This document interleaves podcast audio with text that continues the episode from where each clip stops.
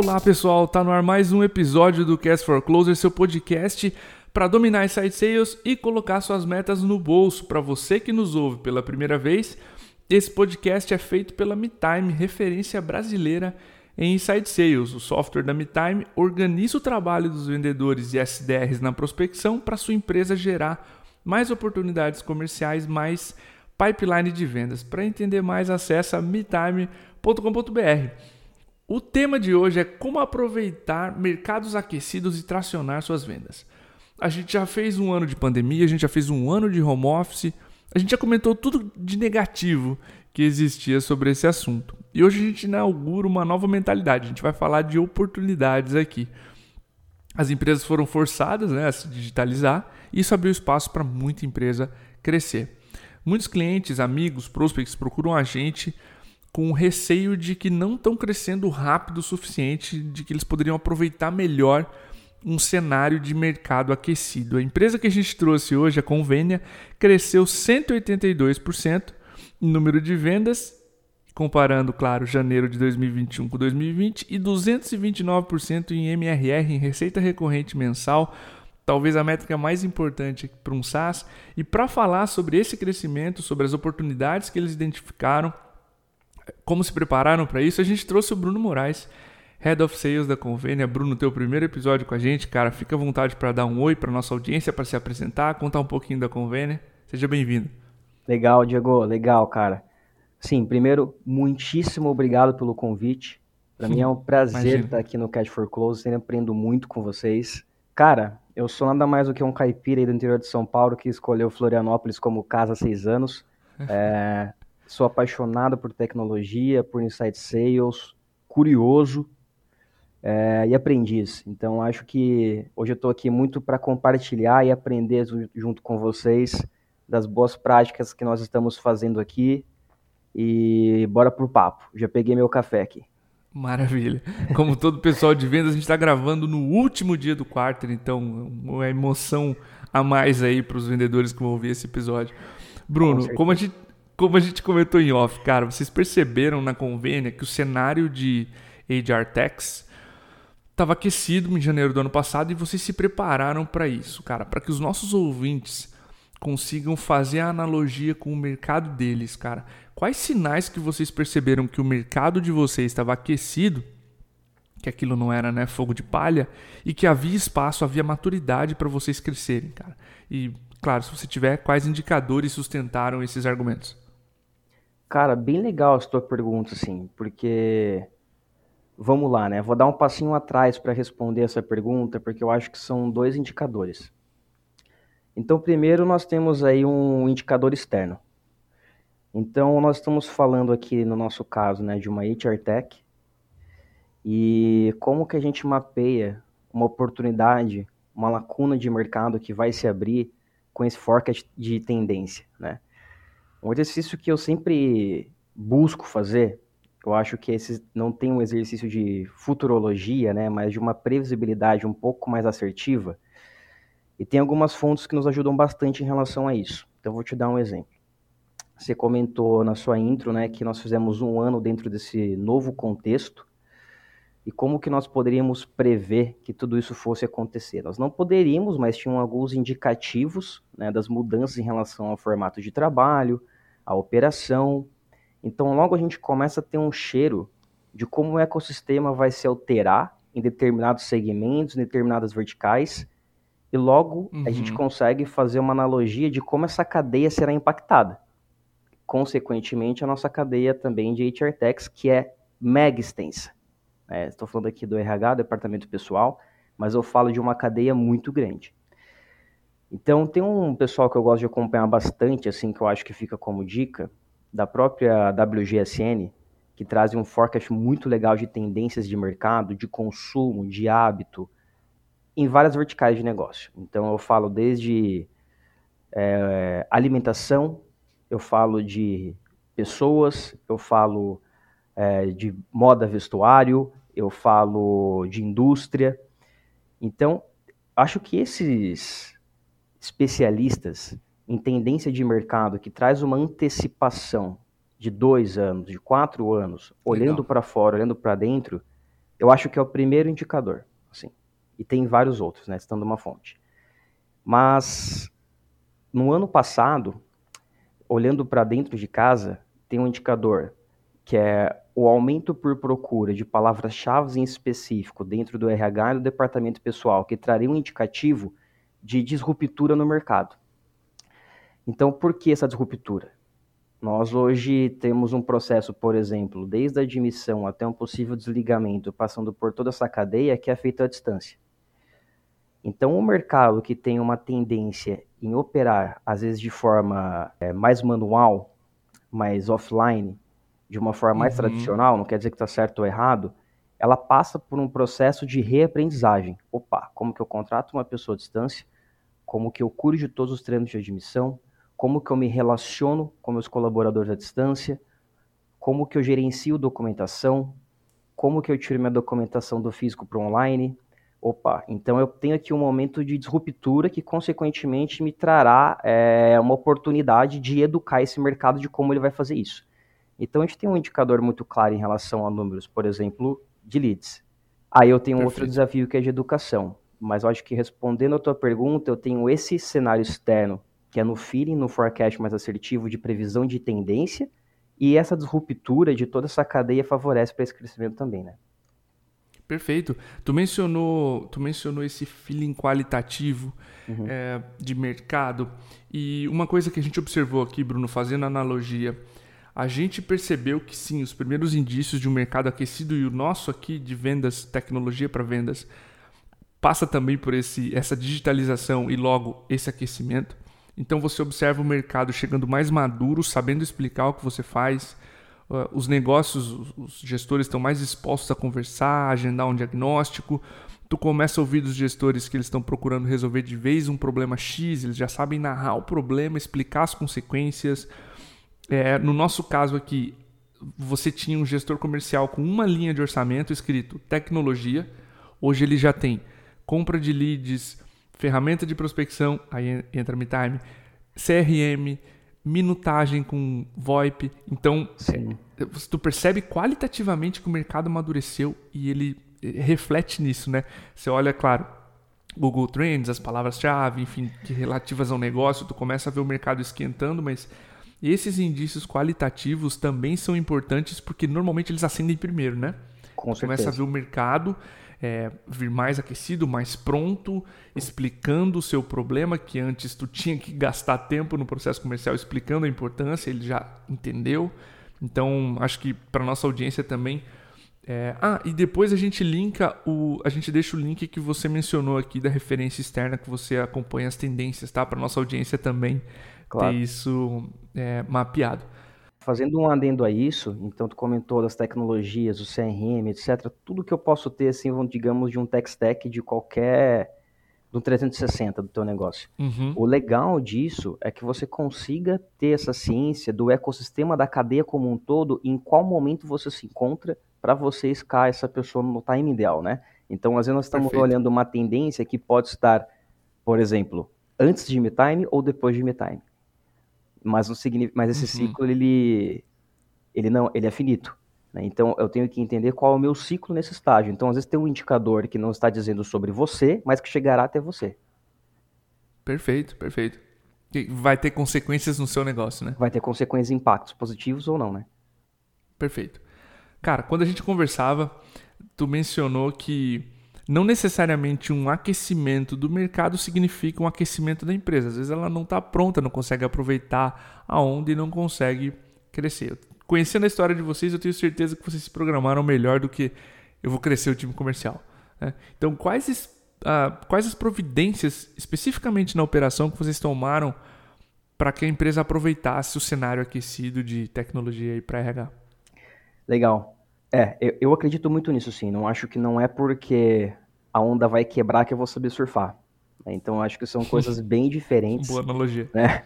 E... Tu toma água, né? Às é. vezes. eu mesmo ralo a barriga, perco óculos, não, não dá certo. Então, assim, trazendo para o nosso, nosso universo, a gente tem que gerenciar o que, que nós fazemos muito bem para conseguir atender essa demanda eu acho que não só em relação à estrutura de equipe, então vamos contratar, vamos inflar equipe, porque se eu não tenho é, o processo para conseguir dar eficiência e vazão nesses, é, nesses leads, nessa demanda, nessa oportunidade, eu tenho vários riscos aqui. Eu tenho o risco de alguém fazer muito melhor, eu tenho um risco de queimar o meu mercado com uma experiência extremamente negativa, eu tenho um risco de frustrar uhum. a minha equipe pelo não atingimento de metas, né? É, e aí isso a gente sabe que entra numa espiral negativa dentro e fora. Nossa principal medida aqui, é, eu acredito demais em educação, demais em educação, em aprendizado, em conhecimento, em validação desse aprendizado, sabe? Para ter uma área uhum. saudável contínua. Então a saída é uma estrutura de Sales Intelligence. Então, o que, que é essa estrutura de Sales Intelligence? É Ops, Sales Ops, conversando com Sales Enablement. Sales Enablement tange o que é o coletivo. A gestão, a liderança, a coordenação tange o que é o individual. Para que eu pudesse aproveitar essa oportunidade, nós sabíamos que nós tínhamos que aumentar a nossa taxa de eficiência de funil, saber trabalhar com leads MQL, melhorar processos de pipeline, ou seja, trabalhar um pouco mais o alicerce dessa estrutura, porque se eu aumentasse a equipe, essa equipe ela possivelmente entraria numa casa, digamos assim, com bagunça. Né? Então, essa casa com bagunça é muito mais difícil de encontrar as coisas onde você precisa. Uhum. E aí, quanto mais tempo você leva para encontrar, o que você precisa, mais eficiência você perde. Uma analogia que eu uso muito com a equipe aqui, gosto bastante, é em relação a chefes de cozinha, por exemplo, né? Então, o que, que o chefe de cozinha profissional faz? Ele separa os ingredientes antes de começar. Então, ele vai fracionar, ele vai deixar aberto, ele vai pegar o ferramental. Então, está tudo no alcance da mão dele, porque ele tem uma execução dentro de um tempo hábil, ele tem que entregar. O que acontece com o amador, né? Nós, no caso. Aí você tá fazendo e você vai é, no armário e vai abrir uma lata. Quando você voltou, já queimou. Né? Então, é, é isso. Essa é a diferença, sim, sim. né? E essa estrutura, o enablement consegue provisionar. Então, eu não conseguiria ver outra forma de trabalhar a base educacional da equipe para aproveitar primeiro o curto prazo, então a gente tem que ter uma visão ambidestra aqui, assim, de aproveitar o curto Sim. prazo com quem está em casa. Então, qual é o mínimo que eu tenho que fazer rápido para conseguir dar agilidade nisso? Mas, já sabendo que nos próximos meses eu tenho que crescer essa equipe, essa equipe entrará nivelada na metodologia nossa. Então, nessa metodologia, Enablement já traz um onboarding estruturado, um ongoing acompanhado, e aí depois sim a manutenção da performance. Cara, perfeito. É, tu mencionou, Brunão, time e enablement, né? o empoderamento do vendedor. Você colocar tecnologia, informação sobre o lead, você colocar aprendizado, etc. Crescer traz desafios, tu mencionou um deles, né? O time e onde é que o time encontra os recursos, enfim, a casa desorganizada. Como é que vocês fizeram para nivelar o time e fortalecer o, o aproveitamento dessas oportunidades, cara? Aborda um pouquinho mais essa parte que tu mencionou do, do intelligence, do, do enablement, enfim, para manter o time é, fortalecido. Cara, legal. Essa é uma resposta que eu ainda não tenho 100%. Acho que eu vou procurar ela por bastante tempo ainda. E acho que quando definir a resposta vai encontrar outro desafio, então são desafios mais previsíveis. Tem dois pontos aí, então, que eu comentei, né? Do enablement e também já trazendo esse radar de previsibilidade, Ops trabalha muito junto no sentido de apontar quais são as falhas que nós temos no processo numericamente, apontar uhum. as falhas de métricas. Assim, a Enablement pode atuar através de capacitação para tampar aquele furo no balde. Então, acho que é o primeiro ponto de como essa dupla trabalha dentro dessa vertical, dentro da, do guarda-chuva aqui de vendas. Os dois são duplas, assim, fundamentais para isso. Já no time de vendas, eu tenho que um panorama e eu gosto muito de utilizar, por exemplo, do que equipes de alta performance dentro de um cenário esportivo fazem para uma temporada como um todo. E aí fica até uma recomendação de um livro que eu acho fantástico para esse gerenciamento de equipe em momentos assim de pressão, de crescimento, que é o 11 Anais do Phil Jackson, técnico aí é, mega campeão da NBA. Sei que você é fã de esporte americano, então você conhece. Né? É...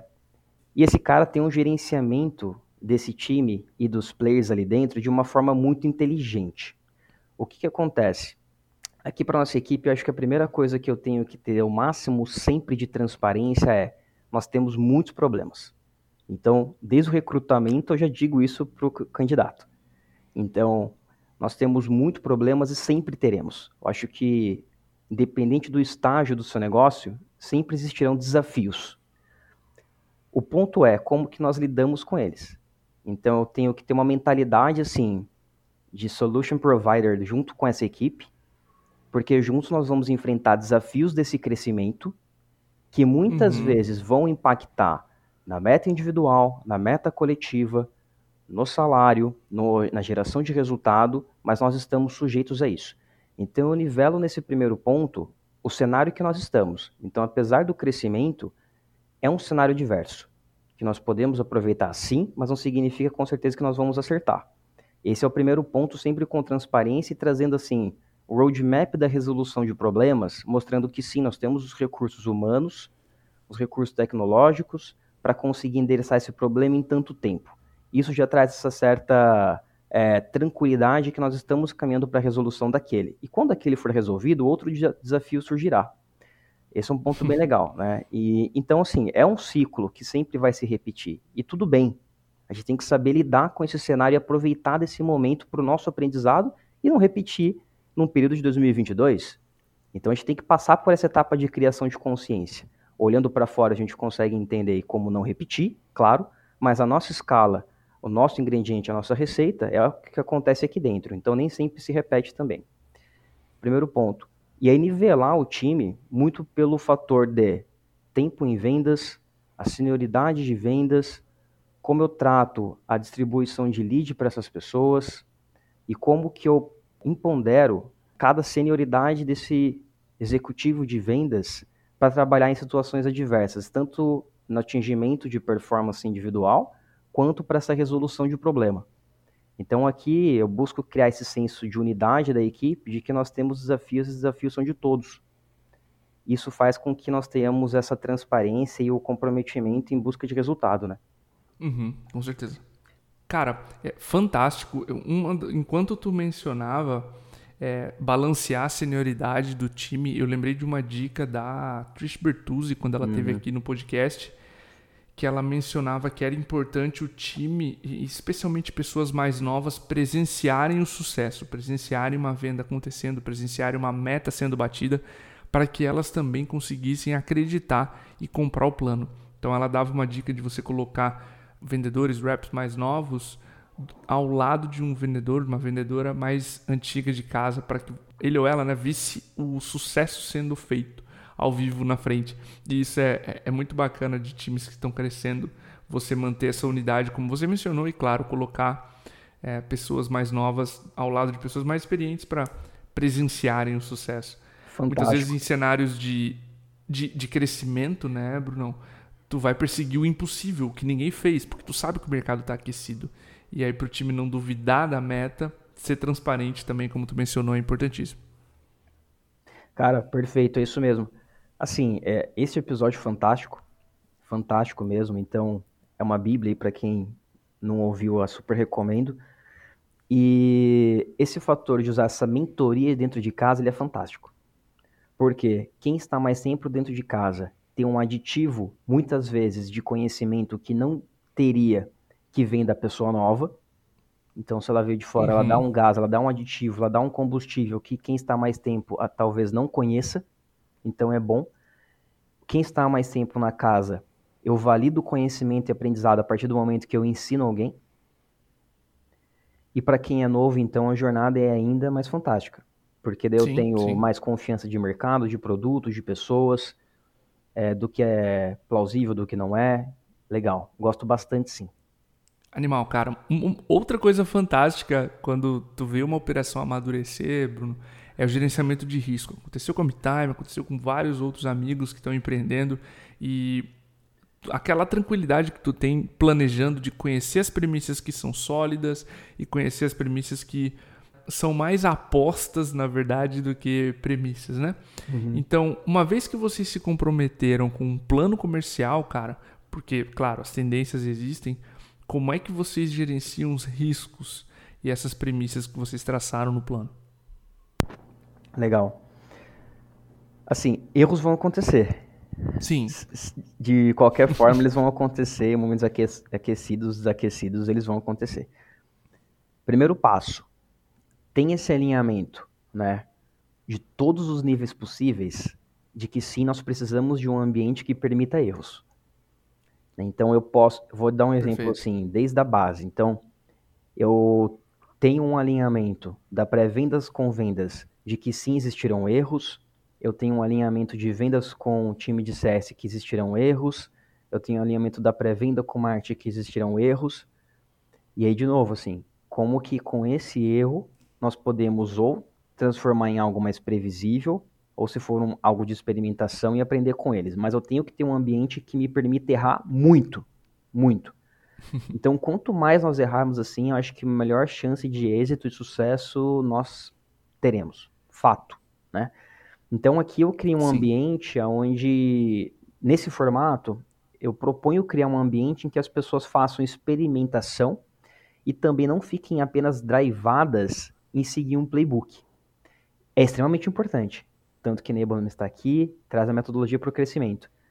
Mas a curiosidade, a inovação, a resolução de conflitos, o gerenciamento de crise, isso dificilmente eu coloque num playbook porque são situações humanas extremamente imprevisíveis, ainda mais no contexto que nós estamos.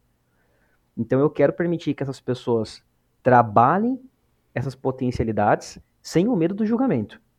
Tudo bem. Uhum. Se perder, a gente perde junto, se ganhar, a gente ganha junto. Esse é o primeiro ponto. Né? Vamos errar e eu vou errar. O segundo é que eu não tenho resposta para muitas coisas. Então, às vezes, como liderança, né, às vezes tem aquela, entre aspas, obrigação de você ter a resposta. Né? Eu sei, uhum. eu vou conseguir. A grande maioria delas que eu recebo não tem. Não tem problema nenhum com isso. O ponto é, eu não tenho, eu trago para você em tanto tempo e juntos vamos aprender aqui esse detalhe. Tenho pessoas que sabem também do meu lado.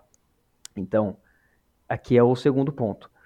Mas tem em relação a gerenciamento do risco também, tem um estudo que eu deixo o link para você compartilhar com o pessoal depois, de uma professora chamada Amy Edmondson, que ela trabalha três cenários de riscos que, assim, são incríveis. Então, como que ela trabalha uma, as três categorias de riscos, né, segundo ela. Uhum. Primeiro deles, são erros evitáveis em operações previsíveis. Então, normalmente envolvem, por exemplo, desatenção. Ela cita até um exemplo, por exemplo, que recente aí, eu não lembro qual foi especificamente a data, tu vai lembrar também que serviços de e-mail, Google Drive ficaram fora do ar, na YouTube, etc. Claramente esse tipo de erro não foi algo planejado para derrubar o planeta, né? É, para fazer experimento.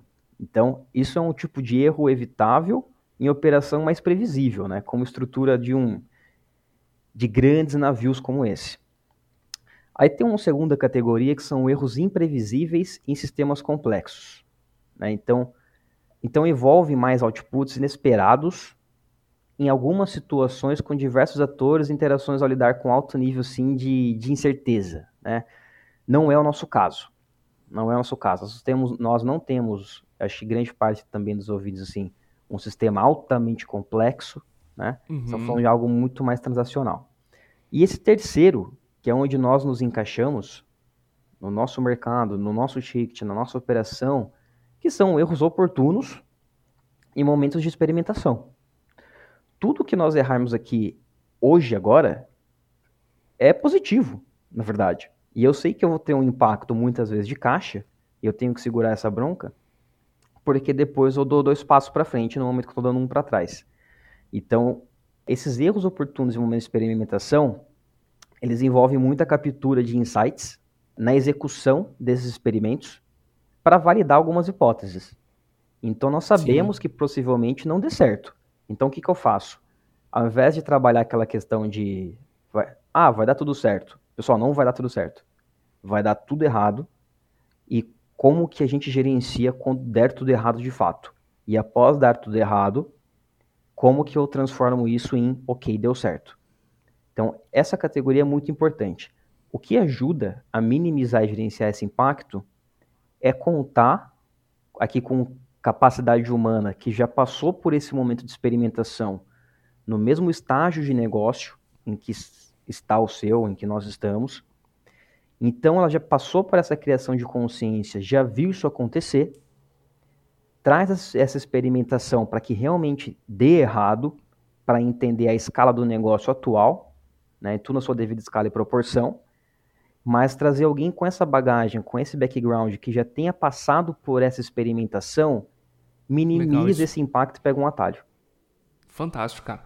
É, eu quero dar um exemplo aqui, Bruno, pegando um pouco do que você mencionou, tá? De, dos erros da experimentação.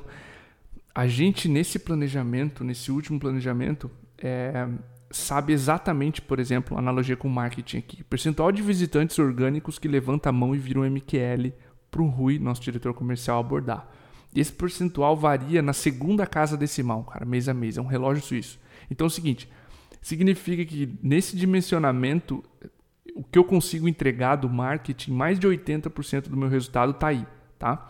Se eu não fizer nenhuma cagada em tráfego orgânico, em SEO, o resultado vem. Sim. É, eu tenho duas áreas uma mais experiente e outra começando, que vão fazer experimentos e que 20% do resultado depende disso, tá? E eu tenho dois outros projetos externos, testes audaciosos, que se der certo, ótimo, a gente estoura o cano. Se der errado, o resultado não depende dele. Então, e o número final de MQLs é 20% acima do que o Rui precisa. Então a gente dimensiona a operação para que não tenha que dar tudo certo para o Rui bater a meta é, em marketing, entendeu? Perfeito. Então você mapeia, aprende e esse aprendizado sobre esses testes que eu mencionei viram baseline, eles viram regra para o quarter, para o período seguinte, entendeu? Então você traça as premissas que são confiáveis com 80% do seu resultado ali para o time ser desafiado e coloca 20% extra de caos, que é, cara, eu vou experimentar, eu vou aumentar o que essas áreas precisam entregar quarter a quarter, mas claro, você tem a confiança de que o brinquedo não quebra, né? Que a operação não vai, não vai faltar lead para o time comercial abordar. E da mesma forma, o Rui sabe exatamente qual o percentual de, de MQLs orgânicos que ele converte. Ele sabe que quando vem uma campanha de produto, ele converte X. Se eu vou fazer um teste em mídia paga, o Rui sabe que é um teste em mídia paga, ele diminui a expectativa, entendeu? Então você vai testando e brincando com isso para que é, o teu plano e o teu risco diminua. Perfeito. Gostei dos 20% de caos. É, porque aí tu põe o time para experimentar sem medo de errar, entendeu? Porque ele claro. sabe que não é 80% do resultado que depende dele, uhum. sabe? Sim. Então isso coloca um, coloca uma, um, um tempero a mais. Animal. Cara, Brunão, pra gente fechar, cara, tu mencionou, vai ter desvio. Como é que a gente mantém o time comprado no, no plano, né, frente às adaptações e desvios que toda operação passa para entregar o número? Legal. Eu uso uma frase com, com a galera aqui, eles me transformaram em meme internamente até. Mas... acontece. É, acontece. Mas que eu digo assim, confia no processo. Sabe, confia Animal. no processo, ele tá, ele está sendo escrito, ele está sendo desenhado com o erro, com o aprendizado, mas nós estamos no, caminhando para o norte verdadeiro, sabe? Então, essa confiança do processo traz a perfeição pela execução, pelo hábito da disciplina, pela regularidade, pela cadência dessa experimentação. Tá? Acho que isso é extremamente importante. Tem uma outra fase que eu gosto bastante de trabalhar com a equipe, até do montanhista aí muito legal, Carlos Santalena, que é o seguinte: ele fala o seguinte, cara, quebra o impossível em vários possíveis. Então, uhum. se eu uhum. olho daqui para dezembro, caramba, impossível. Se eu olho daqui para o final do próximo mês útil, eu tenho um possível quebrado, né? Então, vamos caminhar em pequenos steps, até para que eu consiga trabalhar a saúde desse time de vendas muito mais a longo tempo, muito mais cadenciada, do que eu só querer dar um gás a todo e qualquer prazo para um crescimento mensal e fadigar uma equipe a curto período de tempo. Sim. Então a gente pensa que o seguinte aqui que a minha linha de chegada ela não existe. Então, assim, eu tenho uma jornada num pace muito mais de maratonista do que necessariamente de um sprinter aí, pensando que eu estou quebrando o impossível em vários desses possíveis e confiando no processo para melhoria contínua em cada uma dessas etapas. Legal, cara. Eu acho que a gente só consegue aproveitar um bom cenário aquecido tendo um processo, confiando nele. Brunão, só posso te agradecer, cara, pelo tempo, pela maturidade aqui da discussão, pelos insights que tu trouxe. Tenho certeza que quem ouviu esse episódio vai aproveitar as dicas aqui. É, quero te agradecer. Fica à vontade para deixar teu contato, como a gente faz aqui, né? Para abrir para a audiência e de repente teu LinkedIn, enfim, como é que você tá lá, como é que você é encontrado por aí. Legal, Diego. Meu LinkedIn é Bruno Moraes. Procurar Bruno Moraes Convênia, vão me encontrar por lá também. Meu e-mail é bruno.moraes.convênia.com.br. Chama para a gente bater um papo e a gente poder compartilhar conhecimento juntos. Eu que agradeço o convite. Obrigado por abrir a porta da casa. Espero que nós possamos fazer muitos outros aí no futuro. Ah, com certeza. Cara, para você que ouviu o podcast até agora, meu muito obrigado, um abraço e até o próximo.